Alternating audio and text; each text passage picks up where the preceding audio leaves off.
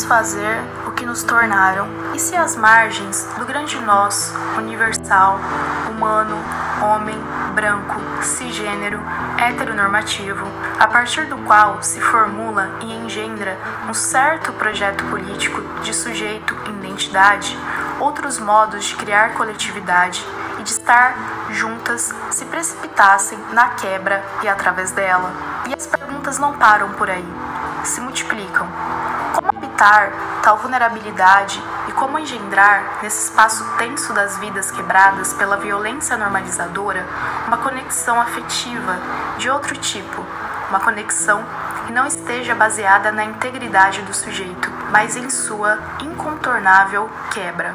Não vão nos matar agora, porque ainda estamos aqui, com nossas mortas amontoadas, clamando por justiça em becos infinitos por todos os lugares. Nós estamos aqui e elas estão conosco, ouvindo nossa conversa e nutrindo o apocalipse do mundo de quem nos mata. Já não temos tempo, mas sabemos bem que o tempo não anda só para frente. Não viemos aqui para cantar só a esperança. Não tememos a negatividade desta época, porque aprendemos com Simone Maser que menos com menos dá mais. E, portanto, nossas vidas negativadas se somam e se multiplicam à revelia. Mulheres livres, esse é o assunto. Elas mandam bem, elas chegam junto. Mulheres livres, amigo não tem jeito. Elas sabem o que dizem e exigem respeito. Elas ganharam o mundo, fizeram escola. Tem uma na sua frente, tem outra na sua cola. Se elas pensam diferente, não se assuste, tá relax. Vê se escuta e vê se aprende, numa boa, sem estresse. Então, viemos para cantar a revelia. A revelia do mundo, nós a convocamos a viver apesar de tudo na radicalidade do impossível, aqui onde todas as portas estão fechadas e por isso mesmo somos levadas a conhecer o mapa das brechas. Aqui onde apenas morremos quando precisamos recriar nossos corpos e vidas.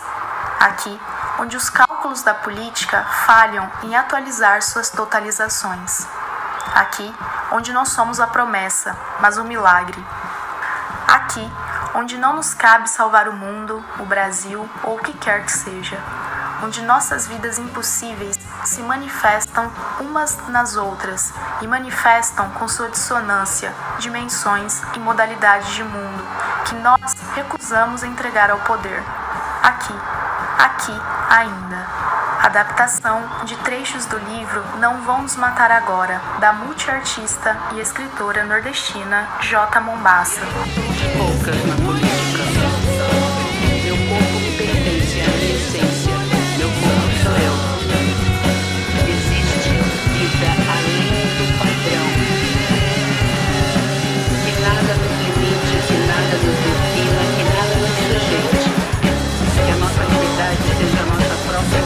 love.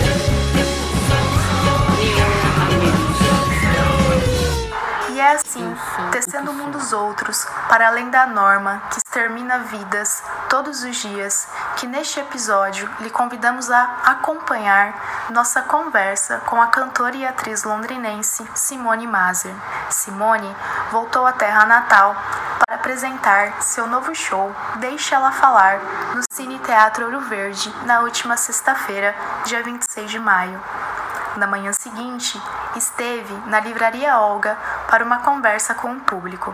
Já na segunda-feira, dia 29, nos recebeu com infindável generosidade no Hotel Cristal, onde esteve hospedada no centro de Londrina. O encontro durou um pouco mais de uma hora.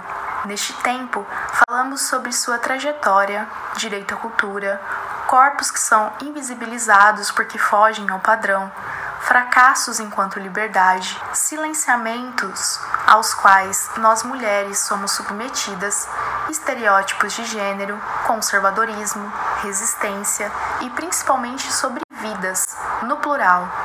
A conhecemos ouvindo o perfil desenvolvido por nosso amigo e um dos jornalistas mais exímios que conhecemos, Gustavo Batista. De imediato, lembramos de Adelina Gomes, personagem que Simone fez renascer em Nise, O Coração da Loucura, filme de Roberto Berliner, lançado em 2016 no Brasil.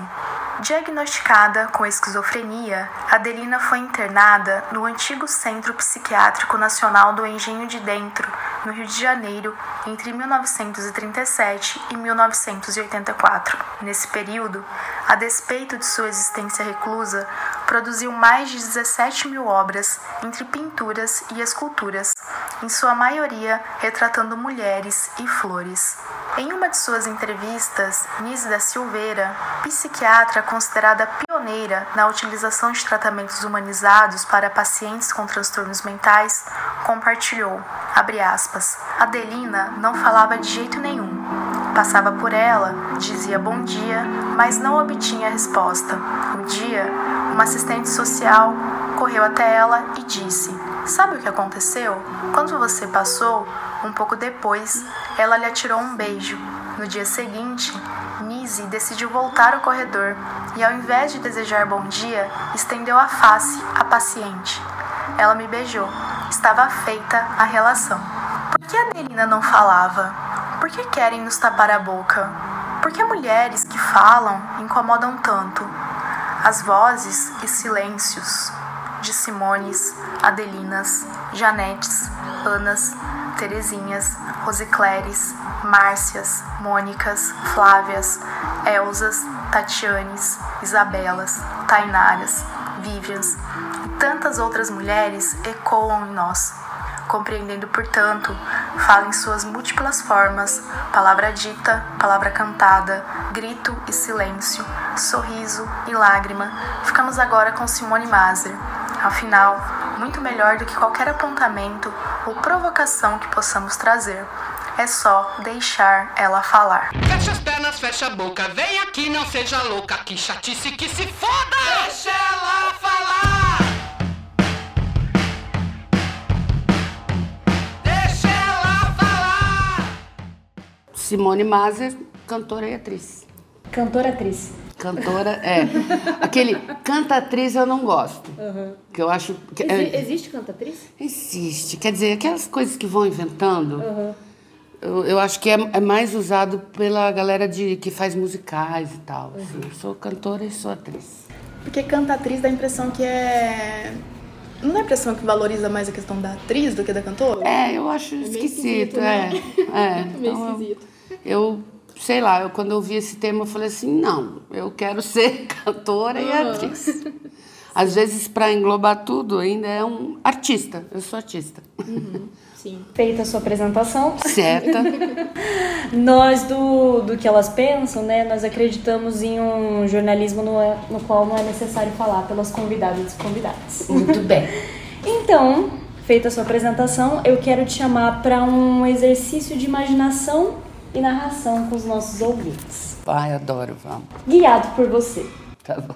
É, nós estamos aqui em razão do show que você fez no dia 26 de maio de 2023 no Cine Teatro Ouro Verde lotado, com o duo Antiarte, o baixista Paulo Emery e a guitarrista da Letrux, a Navalha Carreira, na quarta edição do Circulações em comemoração aos 70 anos do Teatro Ouro Verde. O Circulações, idealizado e produzido por Janete Elhauli, que nos acompanha e a quem nós agradecemos porque foi ela que viabilizou esse encontro e tantos outros. Então vamos lá. Beleza. 70 anos de Ouro Verde, espaço esse que já foi muito marcante na sua trajetória enquanto artista e, portanto, muito afetivo também.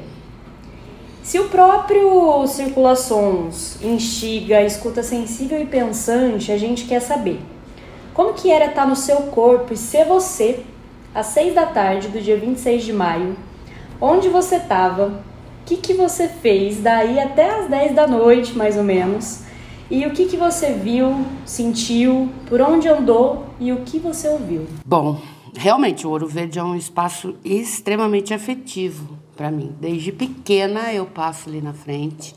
Eu morava exatamente aqui em cima. Então esse calçadão, eu vi esse calçadão começar a acontecer assim. É aquilo, primeiro teatro que eu fui, primeira peça que eu assisti, né? Ele, é- ele tem essa, esse lugar, assim, esse... Ele é um, um acolhimento para mim, assim, estar nesse teatro. Nesse dia, especificamente, eu já já estava lá, a gente estava nos ajustes finais, né? Porque é sempre um processo bem longo o dia do show. Você vai para o teatro mais cedo, bem mais cedo. Eu gosto de chegar bem cedo para dar conta de organizar as coisas direitinho e ficar um tempo quieta. É, para mim é a melhor forma de, de concentração, seja para um show ou para uma peça, eu gosto de ficar um tempo quietinha, porque parece que você vai passando tudo, sabe? Você tá de... é lógico que é uma coisa comigo, mas eu passo por todos os lugares que eu vou passar.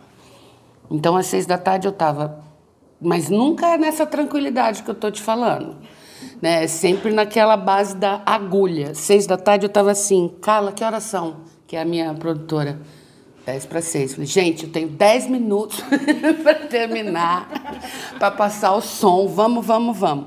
Que horas são, cara? 6 e 15. Gente, eu não tenho mais tempo. Nunca é tranquilo. Então, ou seja, eu terminei de passar tudo, já eram quase 7 horas, para daí eu ir para o meu camarim, me trocar, fazer o meu aquecimento e ficar quietinha. Então, assim, é, eu ouço é, como eu vim né, de, do Rio tal, e fazia mais de uma semana que não, a gente não fazia esse show e tal, eu vim escutando. Eu tenho um, todas as músicas só com instrumental, então eu venho estudando letra, pensando no que eu vou falar. É, tem o texto que eu falo, fico repassando ele na minha cabeça. E esse texto especificamente, sendo dito aqui em Londrina, ele ganha outros contornos, né? Outras cores. Eu fico muito focada no que vai acontecer. Aí peço para ninguém me. para, por favor, eu não ser tirada desse lugar, sabe? Me deixa quietinha, não quero resolver nada, não quero saber de problema. O caso pode estar caindo lá fora, depois a gente resolve. E é assim que eu. E eu me sinto bem, sabe? Nesse lugar. Gosto de ficar quieta. O camarim ao lado é uma festa, né? Que os músicos, eles, eles, cada um se concentra do, do seu jeitinho, né? Eu gosto de ficar quietinha. Pelo menos uns 20 minutos, assim, comigo mesma. Quase uma meditação, né? É, pode, poderia ser. Eu não consigo, sou muito ansiosa para isso, mas, mas é, é um jeito de. E Simone, embora você esteja morando no Rio de Janeiro há quase três décadas, você nasceu aqui em Londrina, iniciou sua carreira por aqui. Inclusive, na última sexta-feira, no dia 26, durante entrevista à jornalista Patrícia Zanin, na Rádio El FM, você menciona que em suas apresentações você sempre gosta de demarcar que é pé vermelho, que é daqui de Londrina, a fim de que as pessoas não pensem que só existe arte nas capitais. E ainda que o seu novo show, Deixa Ela Falar, tem tudo a ver com Londrina. Você poderia compartilhar conosco, então, como que você entrou na música e no teatro, se você sempre teve esse desejo e, se, e para você, qual que é a importância da gente defender a cultura também enquanto um direito? Certo. Bom, é, eu diferente de tantos artistas que eu conheço, assim, eu nunca, jamais pensei em trabalhar com isso, assim.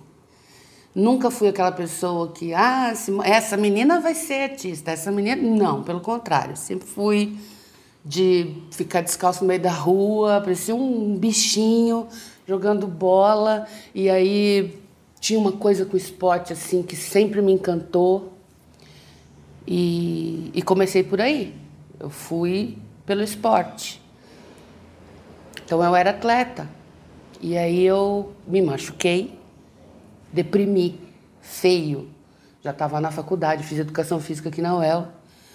Deprimi feio, porque eu tive que parar de jogar.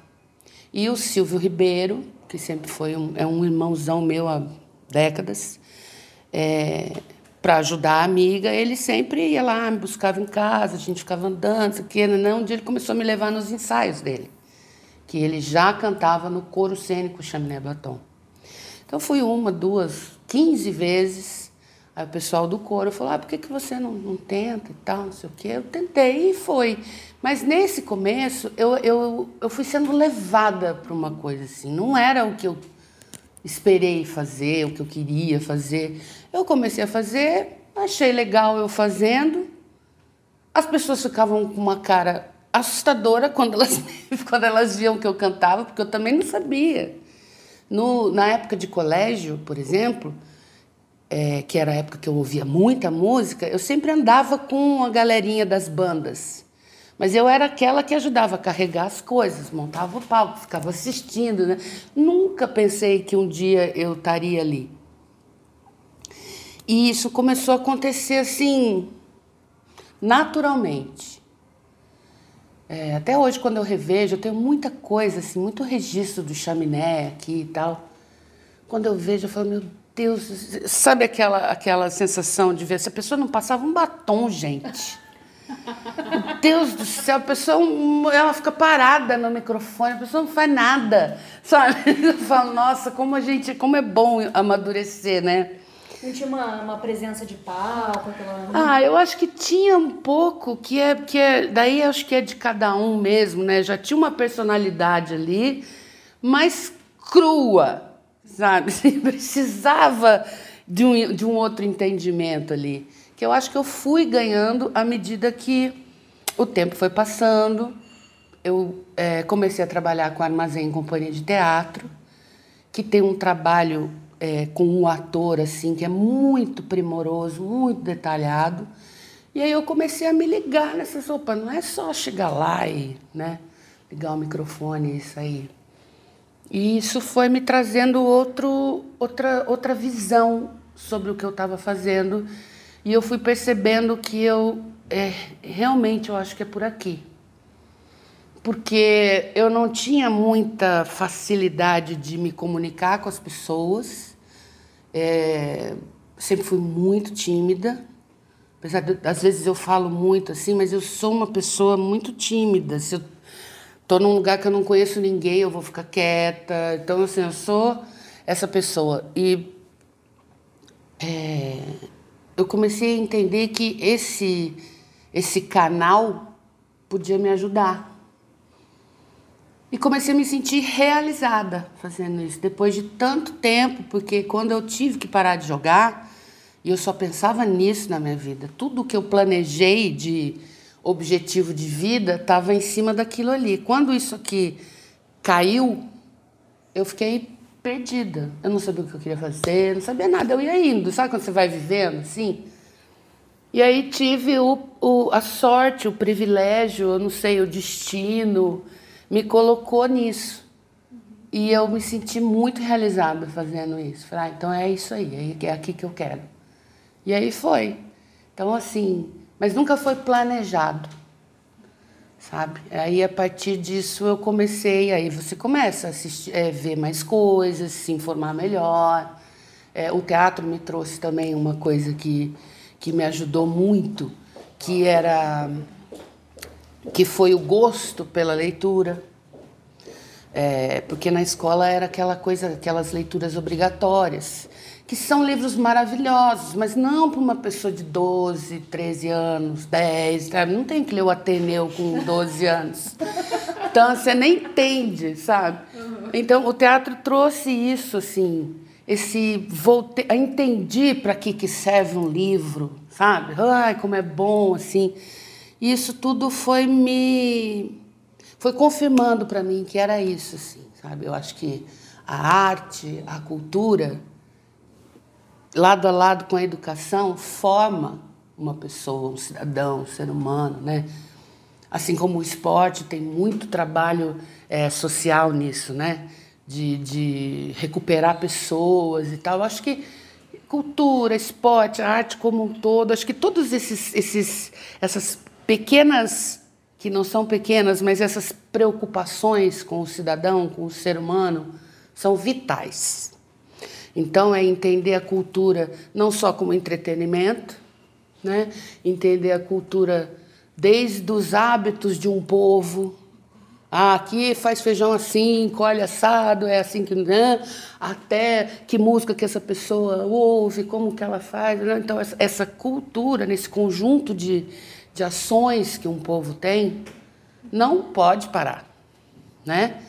E isso também eu fui entendendo, fui aprendendo que isso é muito importante. Né? Uma pessoa é, culta não é a pessoa que leu 300 livros. Né?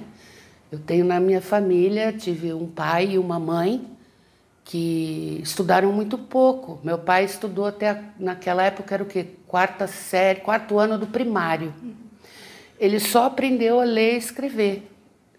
E ele foi o melhor é, mecânico que, que existiu na profissão que na, na empresa que ele trabalhou, que ele ensinava os engenheiros da engenharia mecânica, nananã. Então ele é um cara muito inteligente. A minha mãe estudou um pouquinho mais, mas também tinha uma outra sabedoria. Então assim, essas coisas é, não tão, não é, não é só para mostrar, se exibir, né? Eu acho que a cultura a gente vai alimentando isso internamente, assim. E aí a gente entra num lugar que é, são, é como colocar isso em prática hoje em dia. Como você levar a cultura para as pessoas? Como fazer as pessoas entenderem que a cultura não é o vilão da nossa história, sabe? Que não é o artista o responsável pela onda de corrupção que, que assola o Brasil desde o descobrimento dele. Descobrimento, essa palavra é ridícula. Desde que invadiram o país, né? A gente se alinha mais com essa palavra. É, né? Desde que o Brasil foi invadido e tomado da mão de quem realmente ele era, é, tem esse, essa necessidade de colocar o artista. Ou coloca o artista num pedestal intocável, né? Oh, né? Que vai além do, do respeitar uma profissão. É um negócio assim, eu não entendo muito bem. A celebridade, o nanã. Ou então é aquele povo vagabundo que não quis trabalhar e que fica mamando na teta do governo e tal. Isso, desculpa, é uma coisa que para mim me tira do sério. Me tira muito do sério. Porque só eu sei o que eu tenho que fazer para sobreviver do que eu faço há 35 anos. Sabe? Aí vem uma pessoa que nunca, às vezes nunca pisou num teatro, nunca pensou do que, como que será que é montar um show? Como é estudar uma peça de teatro? Essa pessoa não tem a menor conhecimento disso. E aí essa pessoa vem falar que eu estou é, usurpando o dinheiro da nação, eu fico muito brava com essas coisas. Eu acho que é, o fato dessa pessoa pensar assim é sinal de que ela nunca teve acesso. A gente fala muito em acessibilidade hoje em dia, então as pessoas descobriram formas de ter uma coisa acessível mas não inclui ninguém. Só tem ali, tem que ser acessível, então vamos, né? Mas não tem um trabalho para inclusão. Até nas coisas mais, tipo, ah, a calçada tem que ter aquele, aquele tapete pro, pro cego, né? Mas não tem um sinal, um sinaleiro com com sineta, com assim, não tem ninguém que ensine que aquilo ali serve para, enfim, é, tem acessibilidade, não tem inclusão. E cultura dá na mesma, eu acho. Falta vontade política, falta, não sei, é, eu não sei o medo que as pessoas têm da cultura, sabe? Um povo bem informado dá muito trabalho para quem não está afim de trabalhar na política, né? Porque aí você vai entender que o excelentíssimo senhor prefeito, ele antes de ser prefeito, ele é um funcionário público. Então ele ganha do nosso dinheiro. Então, por exemplo, o excelentíssimo senhor governador do estado do Paraná, que diz que não fala com grevista, quando ele não quer falar com os professores, ele, além de estar sendo extremamente mal educado, ele está sendo negligente com as pessoas que colocaram ele lá. Né? E isso é. Que política é essa? Que você trata bem todo mundo até você entrar lá dentro. Você entrou lá dentro, agora eu vou me dar é bem. Sabe? Então, é, é essa esse comportamento é só a gente que pode resolver isso, né, na real. Assim como a gente, infelizmente, a gente não, porque eu não votei naquele ser que eu não vou falar o nome, mas ele ganhou a eleição e ganhou feio, né? Em Londrina, que, que assim, me perdoem as pessoas que votaram nessa pessoa, mas eu vou falar uma opinião pessoal minha. Que pena que Londrina tem essa mentalidade. É... Então, assim, é uma, foi uma maioria de pessoas que pensaram o que, meu Deus do céu, para eleger essa pessoa? Estava tudo ali, não via quem não quis, né? É... Ah, não sei, gente. Eu, eu, eu acredito muito que assim as coisas funcionam é, para o povo se for levado a sério, sabe? Se a pessoa realmente tiver vontade de fazer a vida daquelas pessoas melhorarem, né? Acho que tem alguma coisa errada na forma, né? em como as coisas são conduzidas, que eu infelizmente não sei é, como resolver, né? Mas eu também nunca estudei para isso, não, né? Eu sou leiga. Mas vendo de fora, a impressão que eu tenho é que algo de podre no reino da Dinamarca, sabe? Para o negócio não, não andar tanto assim. Então, acho que a gente tem que ir fazendo aos poucos. É entender que o meu, o meu ângulo de ação ele é limitado se eu quiser que ele seja limitado. Então, eu, tenho, eu tento sempre ficar ampliando. Esse é cada show que eu faço, cada lugar que eu vou, cada set de filmagem, sempre tem um, um lugar para você tentar conversar sobre o assunto, tentar entender melhor a, as pessoas e assim vamos indo. Nossa, fiquei duas coisas assim que eu fiquei pensando muito, né? Tanto essa questão da dos saberes para além dos diplomas, né? Você falou da questão do ser mecânico, né, e tudo uhum. mais. E a minha avó também. Minha avó não frequentou um dia de escola, uhum. só que ela é, dava curso, ela era costureira. Uhum. E aí ela dava curso, né, de como costurar, desde pregar o zíper até fazer o vestido, assim, a coisa mais. E nunca pisou, exatamente porque o pai e depois o, o, o, meu avô, né, o marido, proibiam ela de frequentar ah. a escola e tudo mais. Sim. E fiquei pensando também muito quando você faz né, essa, essa ligação entre é, as pessoas, eu tenho essa impressão, pelo menos, de que a cultura ela não é vista como um direito na perspectiva da educação, da saúde. Uhum. É, embora também né, saibamos que esses, esses serviços, esses direitos, eles também vêm sendo muito negligenciados, mas acho que a cultura ainda mais. E aí se tem um, eu fico lembrando, né? A gente não quer só comida, né? A gente também quer cultura, diversão, arte. Uhum. E aí é isso, né? A pessoa a partir do momento que ela consegue virar a chavinha, né, e olhar para essa realidade, o que as artes fazem muito, ela incomoda, né? E aí eu acho que essa questão da perseguição aos artistas e uma falta de valorização dessas políticas, elas estão muito relacionadas a isso também. Eu também. Né? As pessoas não terem dimensão do quanto que a cultura faz diferença na vida das pessoas, porque uma uhum. coisa vai, né, Sim. ligando na outra. Isso assim. que você falou agora me lembra muito da, da censura na realidade, mais especificamente das figuras dos censores, uhum. que tem muitas músicas que, que, Músicas, né? Vamos citar Sim. o exemplo das músicas que passaram assim, e aí as pessoas perguntam, nossa, mas como que deixaram passar? Mas ah, ele simplesmente é bom, não entendeu. É, simplesmente não entendeu. é bem isso. É, é isso. Sabe? Bem isso mesmo. Ele, não, ele simplesmente não entendeu. É, é, gente, é assim. É triste, mas é real, né? Tem gente que não, não admite, não aceita, acha a cultura uma perca de tempo, né? acha a cultura uma coisa desnecessária, um supérfluo. Tem gente, assim como tem gente que acha que artista é só quem faz novela, né?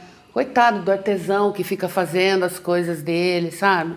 O professor de educação artística, não sei, sabe? Tem, é, é duro, é um lugar complexo, assim. Eu acho que é, por isso que eu questiono tanto esse padrão, sabe? Não, e não falo só o padrão estético, falo o padrão de tudo, do conhecimento, de como dividir conhecimento, as tecnologias de saber as coisas, assim. Isso é, é tá tudo muito ligado no fim das contas, né? Falando em padrão, inclusive, né, na, na roda de conversa que você participou na livraria Olga, no dia seguinte ao show, né, no sábado, dia 27, você disse que existe vida para além do padrão Uhum. e que o seu desejo é trazer para a cena os, entre aspas, né, corpos invisíveis. Uhum. Quais motivações te levaram a seguir esse caminho da arte disruptiva e, em sua avaliação, escolher lançar luz para as dissidências Hum. torna a vida do, de artista mais difícil? E se sim, por quê? Tudo começou muito é, por conta da minha vivência é, nas artes, né? Porque é, eu tenho consciência de que eu desenvolvo um bom trabalho enquanto atriz, enquanto cantora, é, sei das minhas capacidades de realização desses ofícios todos, né? E sei o quanto eu posso crescer à medida que eu for trabalhando cada vez mais, assim, né? Eu sei, sei não, eu acredito que eu possa evoluir dentro do que eu faço. E de uns anos para cá eu comecei a perceber que apesar de ter um trabalho é, reconhecido no país, na classe, na artística, no, como um todo, apesar disso tudo, é, eu não tenho trabalho. As pessoas chegam para mim, ai, você é maravilhosa, deusa, musa, blá, blá, blá, blá, mas ninguém me chama, né? Aí você vai ver, tá lá, o, os padrões estão escancarados na TV, no cinema, né? Tem, é claro que é, eu não estou falando especificamente só de mim, né? Estou falando de um mercado, porque é, eu tenho é, trabalhei com pessoas maravilhosas e que nem tinham para o padrão, foram extremamente corajosas em me colocar em produções que teriam tudo para ser padrão, mas como eles tiveram esse olhar diferenciado, a coisa foi para um outro lugar, né? Mas esse, essa constatação de que, meu Deus, eu preciso trabalhar. Você liga a TV e vê todos os seus colegas trabalhando, o que eu acho sensacional. Mas por que, que eu não tô nessa caixinha? Sabe? Porque se eu sou tão boa, se todo mundo fala que eu sou isso, que eu sou aquilo, cadê? Sabe? E o tempo vai passando, e o tempo vai passando, e o tempo vai passando, e chegou uma hora que eu falei assim, quer saber? Eu vou pensar num projeto meu que fale sobre isso, mas não de uma forma amargurada, magoada, porque isso não tem a ver com mágoa. Isso é uma constatação. As pessoas precisam entender que existe isso. E às vezes essas pessoas que não me escolhem não fazem isso porque, ah, menos ela, é aquela famosa coisa estrutural, né? Tá tão enraigado, tá tão dentro deles que eles, ninguém nem percebe isso, entendeu? E eu tive muita vontade de falar sobre isso. Falei, então eu vou fazer um negócio que eu, que, que eu possa usar das ferramentas que eu domino. Eu quero cantar, eu quero falar, eu quero, sei lá, quero expandir, quero abrir. E aí por isso que eu chamei duas pessoas do teatro.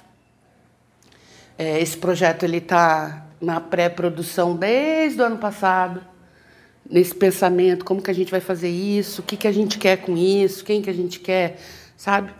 E o que eu adoro fazer, esse processo de, de a pré-produção das coisas.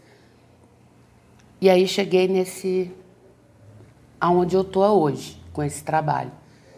Tem sido muito legal. Tem sido muito bem recebido. É, algumas pessoas se incomodam um pouco por achar o show muito panfletário. Eu falei, olha, não tem como não ser panfletário diante do que eu estou falando. Só que ele é panfletário apenas para quem não tem esse olhar para o que eu estou falando. Então, assim, eu, eu tentei é, falar o mais de forma mais é, livre possível de qualquer questão de manifestação e tal. Eu só quis falar de como eu vejo, como eu sinto, como eu vivia, como eu e assim, sem ficar também ditando regra que seja assim, não seja assado, é só coloquei ali, joguei, joguei pro universo e vamos ver o que que dá. Então tem gente que acha que é muito panfletário, que não precisaria falar disso, onde você fala, ah, não precisa falar. É a mesma coisa de falar que não precisa falar que existe racismo, não precisa falar de homofobia LGBTQIA, mais fobia, não precisa falar, precisa falar. Né? A gente tem que falar. Agora você vai descobrir as formas e meios de falar isso tudo, né? É, não que eu tenha descoberto a pólvora, mas eu me sinto muito bem fazendo o que eu estou fazendo ali. Entendeu? Ali é o, ah, ai, que coragem de você se expor e tal. Assim, eu, eu, eu, gente, eu tô viva, eu, eu tô exposta 24 horas por dia, não é porque eu sou é, uma mulher de não sei quantos anos, artista, que mora não sei o quê, que faz não sei aonde. Não, eu, eu, a exposição existe, sair de casa eu tô me expondo. Então, eu não tenho problemas com isso. Mas eu queria que as pessoas é, entendessem que é possível viver. Uma pessoa do meu tamanho, se a gente for ver bem friamente mesmo, uma pessoa do meu tamanho não é permitido existir. Não é, porque não tem uma cadeira que cabe, não tem uma poltrona que serve, não tem, não tem uma roupa, não tem, então é, eu não existo, não posso existir. Você entra numa academia, todo mundo acha que você está lá para emagrecer. Ninguém acha que você está na academia para se manter saudável, para fazer uma atividade física. Né? Você está na academia para emagrecer. Muito bem, parabéns, você está sendo esforçada. Gente, sabe? E, e eu cansei. Cansei disso, sim. E eu tenho certeza que muita gente também está cansada e muita gente não, não sabe como sair disso. Não que o que eu faço seja a solução, mas pelo menos para um dia alguém fez alguma coisa que me acendeu uma luzinha que eu falei, hum, é possível. Sabe? Então, se eu conseguir contribuir um pouquinho, sabe? Fazer aquela mulher que está afundada dentro de casa, sendo dona de casa, sem querer ser dona de casa. Se eu conseguir ligar uma chavinha na cabeça dela, ah, vou no cinema hoje. Ganhei. Sabe? Assim, então, sei, eu acho que essa função do artista. Eu não sei, eu não posso falar pelas outras pessoas, né? Mas te ouvindo, assim, hoje novamente, mas aquele dia lá na Olga também, eu fiquei muito. me senti muito representado por diversas vezes, assim, na sua fala, porque eu passei a minha vida inteira habitando. Na verdade, eu vou fazer 32 anos no próximo domingo. Ah, mas eu tão passei. mas eu passei até os últimos ah, pelo menos aí até oito anos atrás, que foi quando eu precisei começar um processo de reeducação alimentar por conta de questões de saúde. Sim. É, eu tinha 50 quilos a mais do que eu tenho hoje. Hum. E aí eu sentia muito. É, me repre... Nossa, tudo que você falava, assim, porque é isso, né? As pessoas olhavam e aí era aquilo, né? Comentários tipo assim: ai, mas você tem um rosto. Ai, essa é a frase número um. ah, mas olha os seus olhos, não é tão bonitos, por que, que você não, né? Nossa, eu, e aí associando sempre, e eu comecei a essa questão de perda de peso por uma questão de, de doença, porque eu né, gastrite, enfim. Uhum. Não vou me alongar, mas assim, não era uma perda de peso que era algo. Você chegou a fazer um cirurgia? Não, não. É, não era um desejo, foi uma questão de saúde mesmo. Uhum. E aí as pessoas que vinham falar comigo, e isso até hoje, na verdade, é, elas não nunca associaram isso, a não ser as muito mais próximas, assim, né? Hum. É, nunca associaram isso a, nossa, tá tudo bem com você, né? Que hum. você tá. Não, era sempre assim, nossa, emagreceu, nossa, tá muito mais bonita, hum. né? Sempre associando a, a perda de peso sempre. à questão de beleza, de estar mais bonita. Não uhum. importa se você tá, como que você chegou nisso. Você tá, tá deprimida, é, não, não tá importa, uhum. não importa. E aí, então, nossa, muito obrigada, porque te ouvir assim me acalentou também muito nesse sentido que você conseguiu sistematizar coisas que nem sempre eu consigo falar sim, também. Sim. E, e aí, te ouvindo assim, me senti muito, muito, muito representado por N questões e essa foi com certeza uma delas. Um corpo estado atravessado. Esse corpo é meu.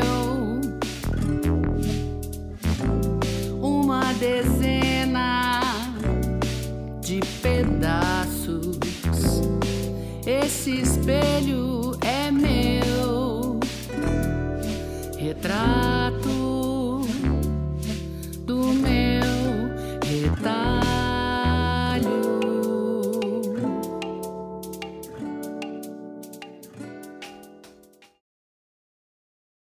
Eu fico feliz. Muito, muito, muito autoanálise. Aham. Sabe? Sim. Não, não, não vou ser é, hipócrita para falar para você, não, é só pensar. Não, não é. É muito difícil Sim. se aceitar, Sim. né? se perdoar. É muito difícil. Foram muitos anos assim, né? Ai, porque eu sou gorda, porque a culpa é minha, culpa, culpa. Tudo gira em torno da culpa. Sim, Né? E foram, foi muito tempo tentando entender isso. Bem, é, e também ainda, né, na livraria Olga, você disse, né, no dia seguinte ao anti-show, como você mencionou, né, que você coloca é, e contou que gostaria de iniciar de um jeito é, que fosse começar do zero, né, esse projeto. E nesse sentido a performance começa com recursos que antecedem a voz-palavra. Você poderia compartilhar com os nossos ouvintes como foi esse processo criativo e como que ele se conecta ao conceito do álbum e como que você sente que ele tem reverber- reverberado nos shows? E aí um adendo também que eu vi que você falou na para Patrícia Zanin da questão dos cadernos, né, e o quanto que isso está incorporado. Outro elemento também que eu achei sensacional, porque até hoje eu escrevo em diários. E aí quando Ah. você falou disso, eu falei, nossa, que coisa linda. É, mas é. Bom, falando do processo, é, desse momento especificamente do show, é, desde de, dos processos criativos, por exemplo, dentro do, do Armazém Companhia de Teatro, né? É, a gente sempre me ensinou uma, um jeito de fazer as coisas que eu trouxe para minha vida, assim, né? independente se vai ser um trabalho artístico ou não, que é você usar das ferramentas que você tem, ter o um entendimento daquilo, o que é que eu tenho aqui? Eu tenho isso, isso, isso. Eu, cantora, tenho o quê? Eu tenho a minha voz, eu tenho o meu corpo, tenho minha respiração, eu tenho eu tenho que usar ritmo, é, a dinâmica. Você traça um, você põe assim um cardápio de coisas que você tem. Então, conversando com a direção, né, a gente chegou nesse, nessa ideia de começar do zero, de se fosse uma coisa que partisse do som antes da palavra, porque tem a ver com deixa ela falar, como é que a gente vai chegar nisso, como é que, né? E aí eu comecei a trabalhar, pesquisar mesmo a voz. Fui para um cantinho, fiquei lá quatro horas fazendo som, gravando, escutando, experimentando. Isso antes de entrar a paradinha lá, o tal do efeito. Só eu com a minha voz mesmo. E aí ali você vai entendendo. Aí você fala, pô, mas antes de falar tem a coisa do descobrir que o ar também faz som. Descobrir. É, gente, é tudo assim, né? Tudo tem um porquê. Sabe? É uma respiração mais brusca, menos brusca, entrecortada. Tudo isso vai virando música, né? À medida, dependendo do jeito que você mostra. Então foi bem assim. Aí montei uma partitura, vamos dizer assim, eu não escrevo partitura, tá? Eu sou analfabeta musicalmente, nesse sentido. Mas a minha partitura é aquilo que vocês vêem no encarte do disco, você vai ver. Aqui é assim, aqui vai subir, aqui vai descer, repete, né? Então, cada um tem o seu método, né? Criei essa partitura musical desse é, desenvolvimento da voz até chegar na palavra. Quando eu tinha lá a linha do que eu queria fazer, ó, aqui eu vou começar assim, vou fazer assim, vai evoluir para cá, daqui vai para cá, acaba aqui, vai terminar num berro. Beleza. A gente fazia isso e aí eu falei, cara, e se a gente colocasse uns efeitos aqui? Ah, pode ser que seja legal. Vou eu atrás de procurar um. Só que os efeitos que, que eu tinha disponível para voz não era nada do que eu queria. Aí eu fui buscar efeito para guitarra. Ali eu achei o que eu queria. Então eu ligo a minha voz num, num, num efeito de guitarra É claro que o, o Martal, que é o ele é o baterista, mas ele é guitarrista também, ele foi me ajudando a entender os timbres e tal. E aí a gente fechou um bloquinho. É isso aqui. Foi bem assim, mecanicamente assim. É claro que aí quando eu sento lá no meu cantinho, fora, da, fora do palco, na coxia, e vai começar, eu tô lá quietinha e isso ganha uma outra dimensão. Né? A intenção não é. Na verdade, quanto menos as pessoas perceberem que tem uma dinâmica, que a técnica é isso, melhor para mim. Prefiro que elas só entendam que nossa, que, que esquisito. Tem gente que nem ouve. Ah, eu achei que era do. Sabe? Tem, tem gente que nem. Vai, é isso, é para isso também. Então deixa lá. Elas sintam também, né? Porque tem, é. tem isso. Eu adoro ouvir, tem gente que fica agoniada. Né? Tem gente que, ai, aquilo me fez mal. Aquilo dá desespero. Ah, nossa, eu achei libertador. Nossa, pô, cara, é isso. Eu adoro quando as pessoas sentem, sabe? Tá livre para sentir o que quiser, não tô determinado nada, mas que bom que as pessoas sentem. Uma outra coisa que a gente percebeu assim, falando sobre como as pessoas sentem, né, na conversa lá na Olga, que as pessoas fizeram observações assim, né, que, claro, todo mundo tem a sua lente para enxergar Sim. os shows, né, uhum. para ouvir os shows também e cada um tem ali a sua perspectiva, mas falaram da sua respiração. Falaram dos xingamentos, porque eu imagino eu, né? Espera-se que as mulheres tentem se adequar ao que é tido como padrão, né? Como podemos perceber até mesmo na arte. Uhum. E então, se por um lado a gente tem a arte enquanto questionadora e tensionadora da realidade, a gente ainda tem ela sendo vista com lentes normatizantes, né? Opa! E quando a gente fala dessa norma, dessa normalização, a gente aqui, no caso, né, eu e Franciele, estamos invocando um texto chamado Arte Queer do Fracasso, que fala justamente dos artistas e outras identidades, né, de pessoas que perante a norma falharam. Hum. Mas que essa falha, ao mesmo tempo, é o que a gente pode ter de mais libertador. Então, Simone, eu gostaria de te escutar um pouco sobre justamente isso, seus fracassos, entre aspas, né? Uhum. Seus xingamentos, suas respirações profundas, seus gritos e na tua carreira como cantora e atriz. Quais que foram essas situações que fugiam à norma e que te deixaram assim a flor da pele, né?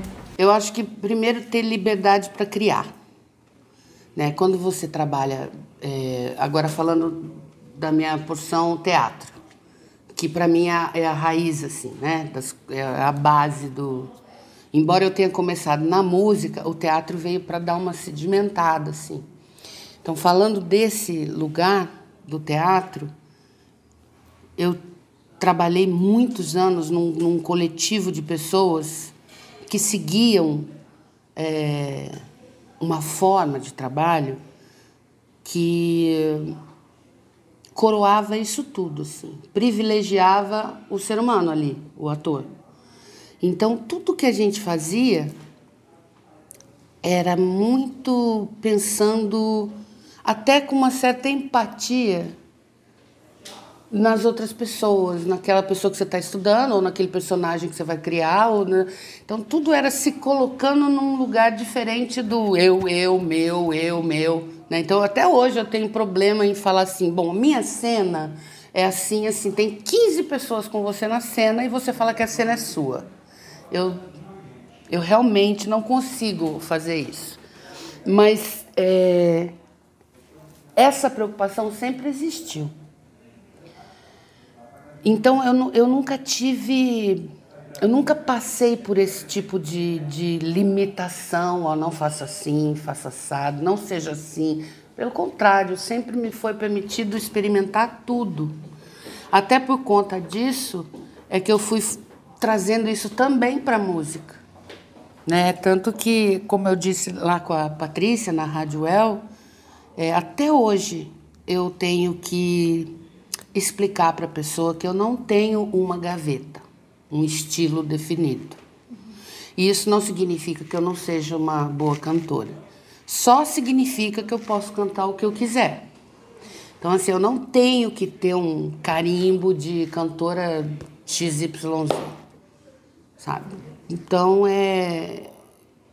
eu eu digo que isso vem desde lá daquela base na minha formação teatral, que a gente era livre para experimentar tudo o que a gente tem capacidade de fazer. E não achei tudo ainda não, eu ainda tenho muito mais coisas para ir descobrindo daqui para frente. É... Aí quando a gente sai do teatro, que era um lugar né, que eu tenho consciência que para mim era um lugar muito seguro, né, de pessoas que, pô, a gente era uma famíliazinha, né? Então ali eu não sofria nenhum tipo de, de agressão, vamos dizer. Eu não era é, discriminada porque eu era gorda, eu não era discriminada porque eu era mulher. Eu, não, ali era um lugar seguro, sabe? De pessoas muito. Era um lugar acolhedor, sempre foi. Quando eu saio disso é, e, e vou para o mundo, aí a coisa começa a ganhar contornos diferentes. É, por exemplo, às vezes você está num set de filmagem que está todo mundo. Um set de filmagem médio tem, sei lá o que, umas 50, 60 pessoas, vamos dizer. Aí tem lá o diretor, o produtor, o assistente, o, o câmera, o, aquela galerinha que está ali diretamente com você, está todo mundo numa mesma, né? Tudo foi muito pensado, até, até chegar o momento do ator entrar, nossa, esse povo aí já, já estudou muito, né, e tal. Mas tem uma galera assim por trás que tá ali cumprindo, tem que cumprir. Às vezes nem sabe direito o que está sendo filmado e tal. Aí quando você sai daquele ambiente que era extremamente seguro, aquela companhia de, de 10, 12 pessoas, né? Todo mundo sabe tudo todo mundo, todo mundo se respeita. E você entra aqui, a coisa muda. Então tem gente que é, te trata estranho, tem aquelas piadinhas, aquela coisa do, do homem, né? o homem fica muito corajoso quando ele está em grupo, né? Aquilo, sei lá, acho que é muita testosterona envolvida, dá um, um tilt no cérebro deles. Então vai, a coisa vai mudando e aí você tem que lidar com isso, saber entender. Falei, caramba, tá, vamos lá. E aí você vai, vai tentando. Mas é, é eu acho que eu sou muito privilegiada, porque eu dei muita sorte. Assim, isso é, é um caso, são casos muito esporádicos, assim, sabe? Ainda mais hoje em dia, que, queira ou não, as pessoas estão cuidando muito melhor desses, de, desse, desse tipo de, de abordagem entre as pessoas num set, né, num local de trabalho, porque já viram que dá problema. E problema feio. Então as coisas estão caminhando de uma maneira mais tranquila, eu acho agora. Mas o fato de eu ter tido esse ambiente muito seguro quando eu comecei, fez, acho que faz toda a diferença, assim. Porque eu sei direitinho o que é legal e o que não é legal ter para como ambiente de trabalho, né? Então isso me, me conduz legal. A gente comentava, né, enquanto você estava falando sobre a questão da respiração, né, que te questionava Sim. e tudo mais, que no jornalismo isso aparece também. Hum. Porque se a gente tá falando aqui, ai, mas apareceu muita respiração, hum. apareceu, nossa, vamos cortar, vamos exprimir. Mas é a maneira como a gente fala, é a maneira como a gente se expressa. Por que, que tem que robotizar? Por que tem que desumanizar? Tem é. que parecer que é uma máquina que tá fazendo aquilo. Sim, eu quando ouvi, assim, é, estreou, né? E aí chove aquele monte de story, de videozinho, de não sei o que. Falei, ah, é, pra mim é ótimo, porque é aí que eu vou ver o que aconteceu, né? aí eu falei, meu Deus do céu. Cara, eu tô muito nervosa, olha isso. E aí, no, nas primeiras cinco videozinhos, eu tava odiando, me odiando, assim. Depois eu fui... Falei, ah, cara, imagina, isso é muito legal. Sabe? Pô, você tem tudo a ver com o começo, com o jeito que começou, com a maneira como o negócio vai se desenvolver. Aí eu me libertei também disso, assim. Que sinto muito, não é uma coisa fácil, tá ali, sabe? Mesmo por mais que eu saiba o que eu tenho que fazer, o que é, a condução das coisas, por mais que exista esse controle, é muito difícil, assim, sabe? É, Porque você não depende só de você. Você, se, você depende da luz, se der alguma coisa errada, você depende do som, se der alguma coisa errada. Tem os fatores externos que te deixam num lugar não confortável, que para mim é, é, mais preocupante do que a minha sensação de estar tá ali seminua, entendeu? Eu tô nem aí com isso, mas é, o, o, eu preciso que tudo saia, esteja muito bem para o negócio rolar, né? Para a comunicação se efetivar. Bem, como nós já falamos aqui, né? O seu quarto e último álbum se chama Deixa Ela Falar, que também é nome da primeira canção. E em quase todas as músicas né, desse álbum nós percebemos a denúncia né, da misoginia.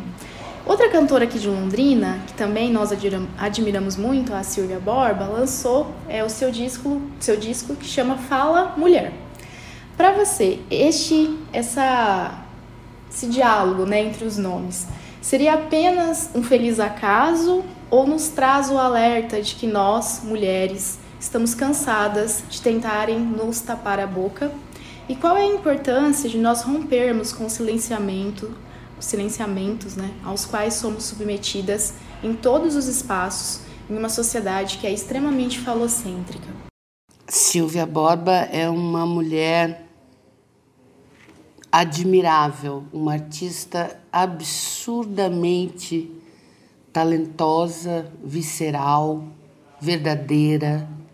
É, ela é real, ela é uma mulher real.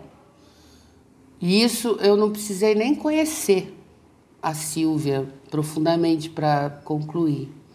Assisti um show e falei: Nossa Senhora, essa mulher tem história para contar. E eu achei muito legal quando eu vi o nome do disco dela. Falei, olha que coisa, né? Eu, eu acredito em destino, em é, a conjunção do universo. Eu acredito em tudo isso, energias e tal.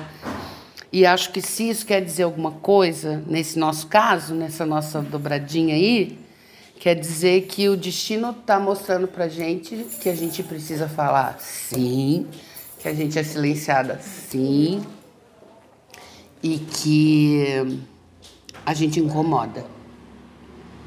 E que bom que a gente está incomodada com isso, que bom que a gente incomoda as pessoas com isso, porque é sinal que a gente está vivo, que a gente quer ser vista, entendida, respeitada, né? Então eu, eu acho muito legal.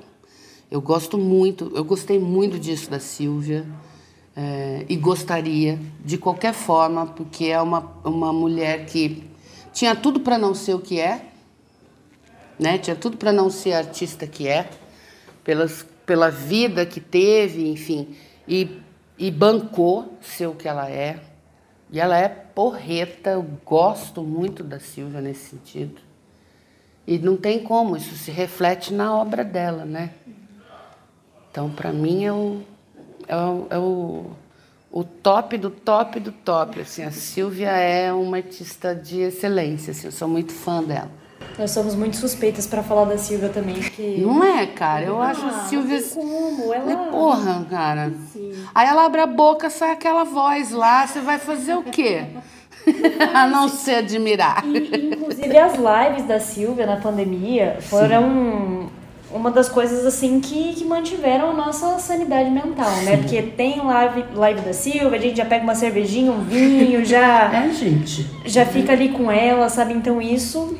É, é verdade. A pandemia trouxe isso pra gente, assim, né? A gente foi entendendo os nossos nichos. O que que salva, meu Deus? Eu preciso, preciso socorro.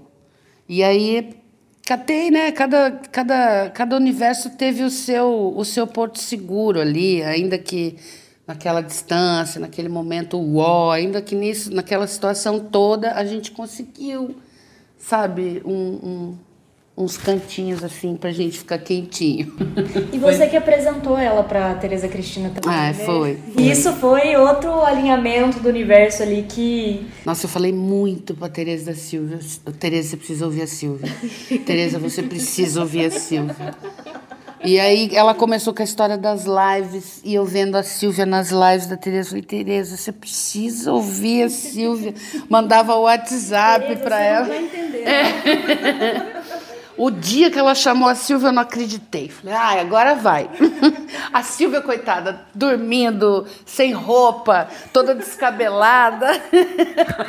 Tadinha. Gente como a gente também. É, ué. isso. Acontece nas, em todas as famílias. A gente acompanhou quando elas se encontraram também, né? Que a Silvia foi pro Rio. No e a show. gente ficou Nossa. deslumbrada, assim, Demais, sabe? né? Aconteceu. Porque o, o online tem, teve a sua magia também, a sua importância, mas quando aconteceu o encontro. Não, aí não tem jeito, gente. aí.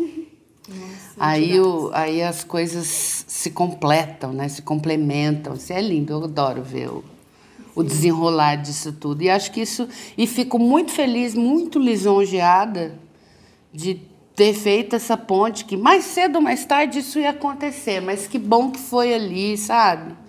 Eu fico muito feliz de ver essa, esse, esse, é, esse momento da Silvia, né? Que isso desencadeou tanta coisa, né? Um, um projeto, um disco, mais shows, né? Um reconhecimento nacional, né? Do, do poder que essa mulher tem. Ah, eu sou muito feliz por isso. Somos. E ainda falando né, sobre mulheres, sobre o disco, é, você retrata que mesmo performando todas as expectativas de feminilidade, as mulheres nunca estão a contento. Sempre falta. Né? Ou seja, por mais que você se encaixe as regras, você ainda não está totalmente dentro do que esperam. É, e aquelas que questionam essas opressões são taxadas de loucas e chatas. E aí, As descontroladas, as... na sua trajetória, você já tentou se enquadrar também ou você sempre foi a louca e a chata? Sempre fui.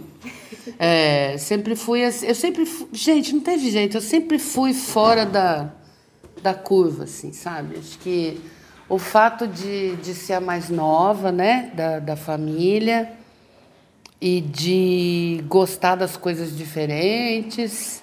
Isso sempre foi assim. Colégio, essas coisas, sempre fui. Porque, gente, uma menina gorda e grande, eu sempre fui a maior da turma, de altura, então já era aquela coisa.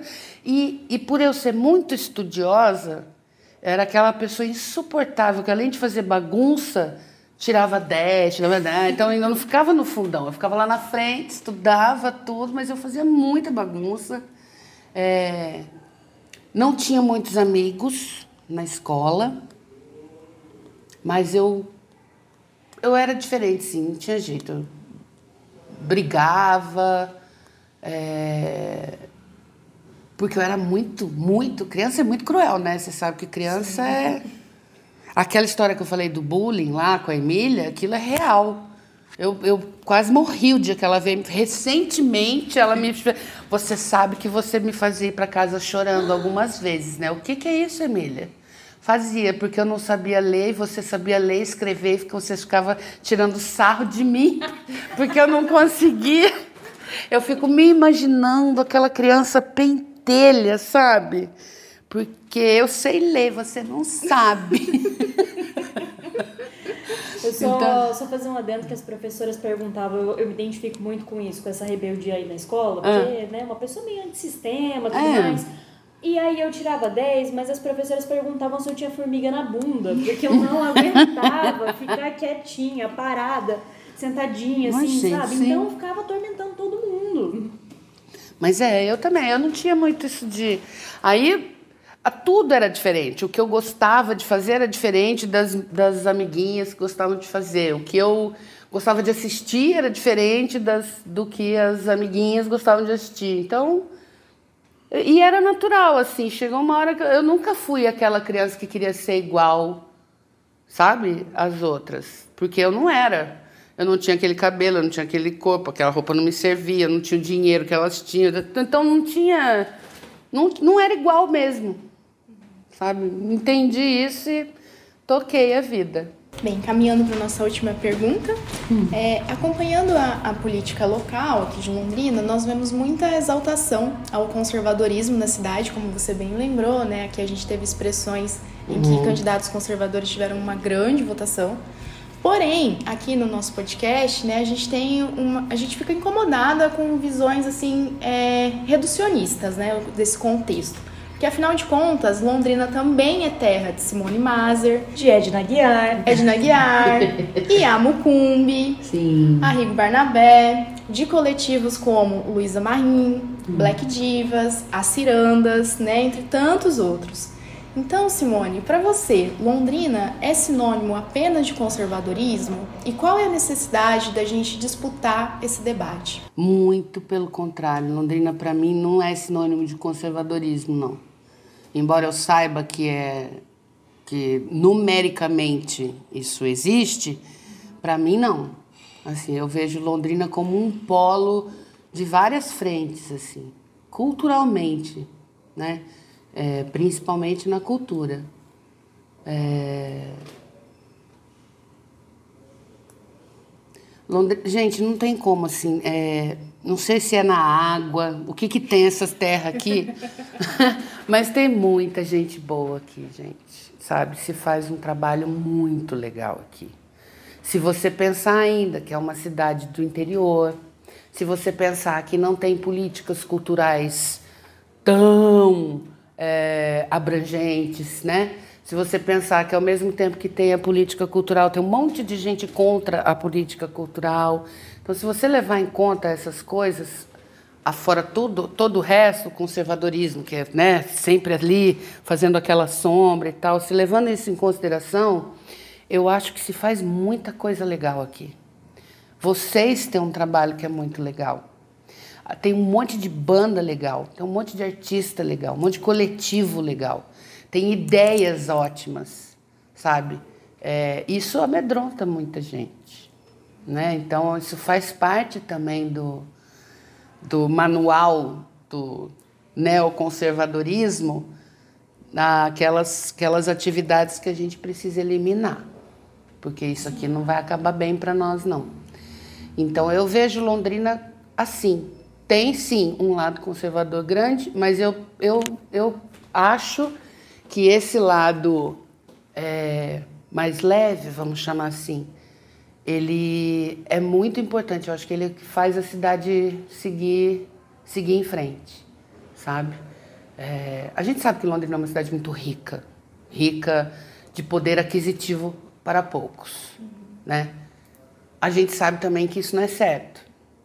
Uma cidade do tamanho de Londrina ter milionários, sabe? E, e se atravessa a rua tem gente passando frio ali dormindo na, na marquise. Então alguma coisa está errada. O desequilíbrio existe, é visível. Isso acontece em todas as áreas, né?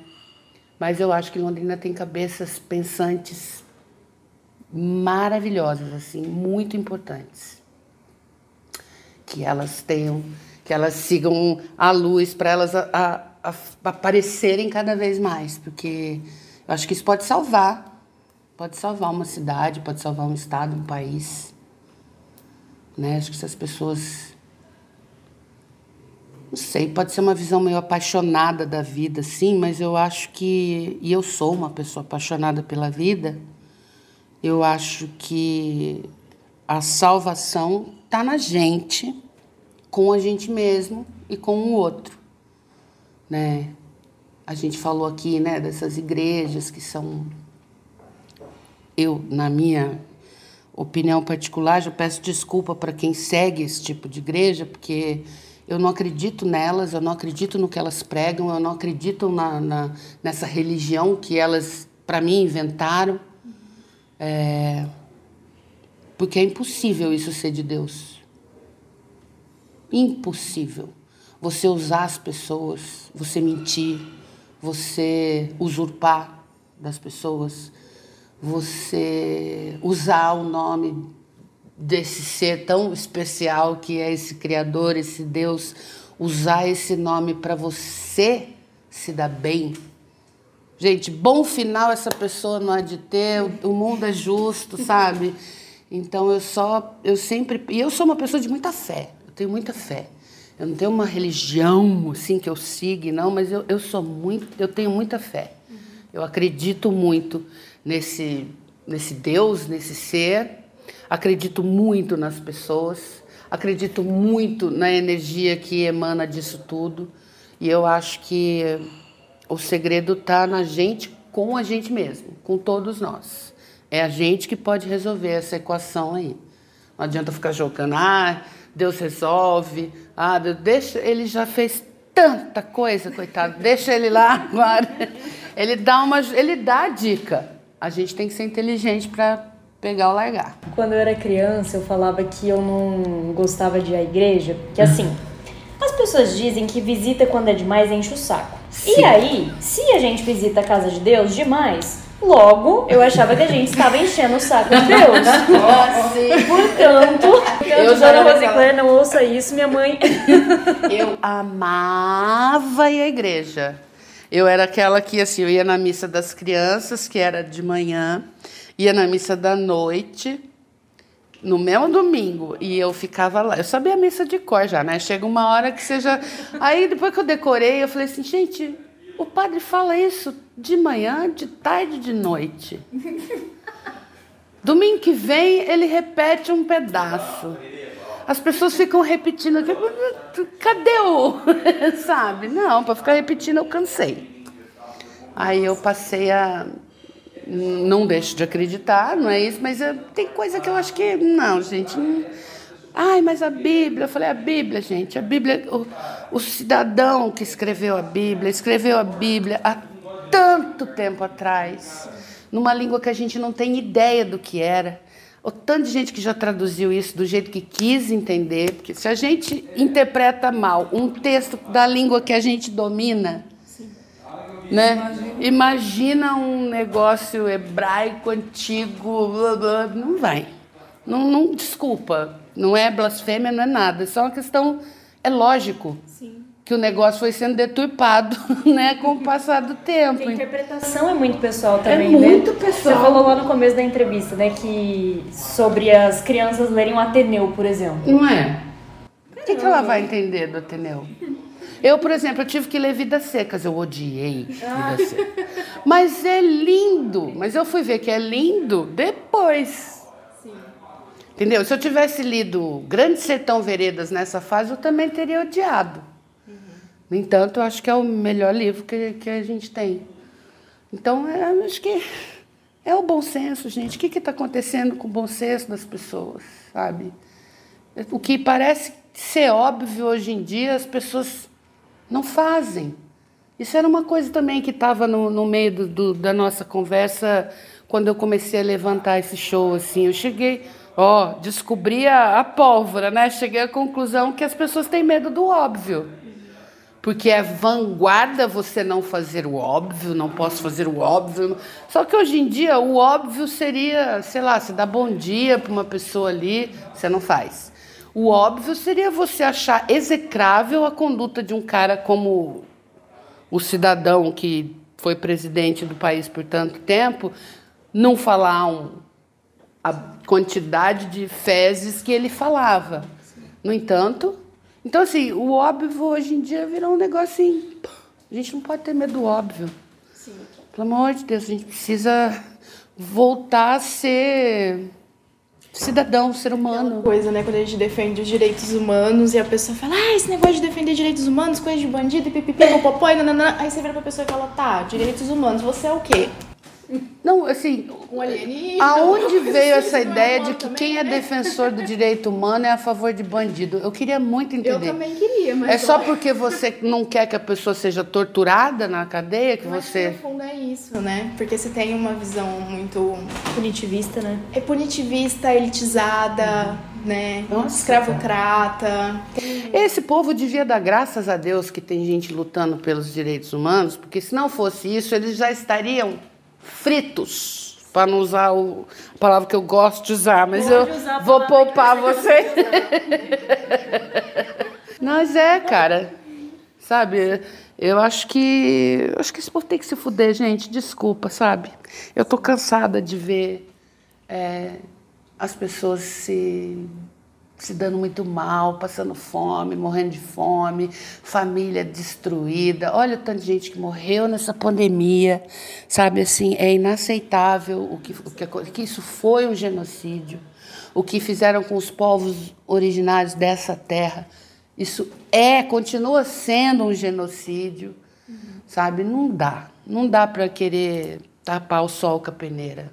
A gente é responsável por isso tudo. Então eu sempre peço para as pessoas terem bastante consciência. Eu não sou quem sou eu, sabe? Eu sou só uma pessoa tentando ser uma pessoa melhor. Mas é, eu acho que a responsabilidade de melhorar esse planetinha aqui é nossa. Então a gente quer te agradecer demais. Eu que agradeço. A Janete também imensamente. Sim. Muito obrigada por todas as contribuições, todas as trocas, né? Um encontro que vem acontecendo desde sexta pra cá. Bom né? isso, e né? refletindo aqui na gente, né? no- Nos nossos corpos, nas nossas memórias, afetividades. E passei, né? Já tinha ouvido antes, ontem também passei ouvindo seu, seu álbum e que fico cada vez fico mais encantada. Tem assim, que ouvir então- bem alto, você sabe. Aham, a gente sabe. Mas é- A gente gosta de, de desafiar o nível da multa no condomínio.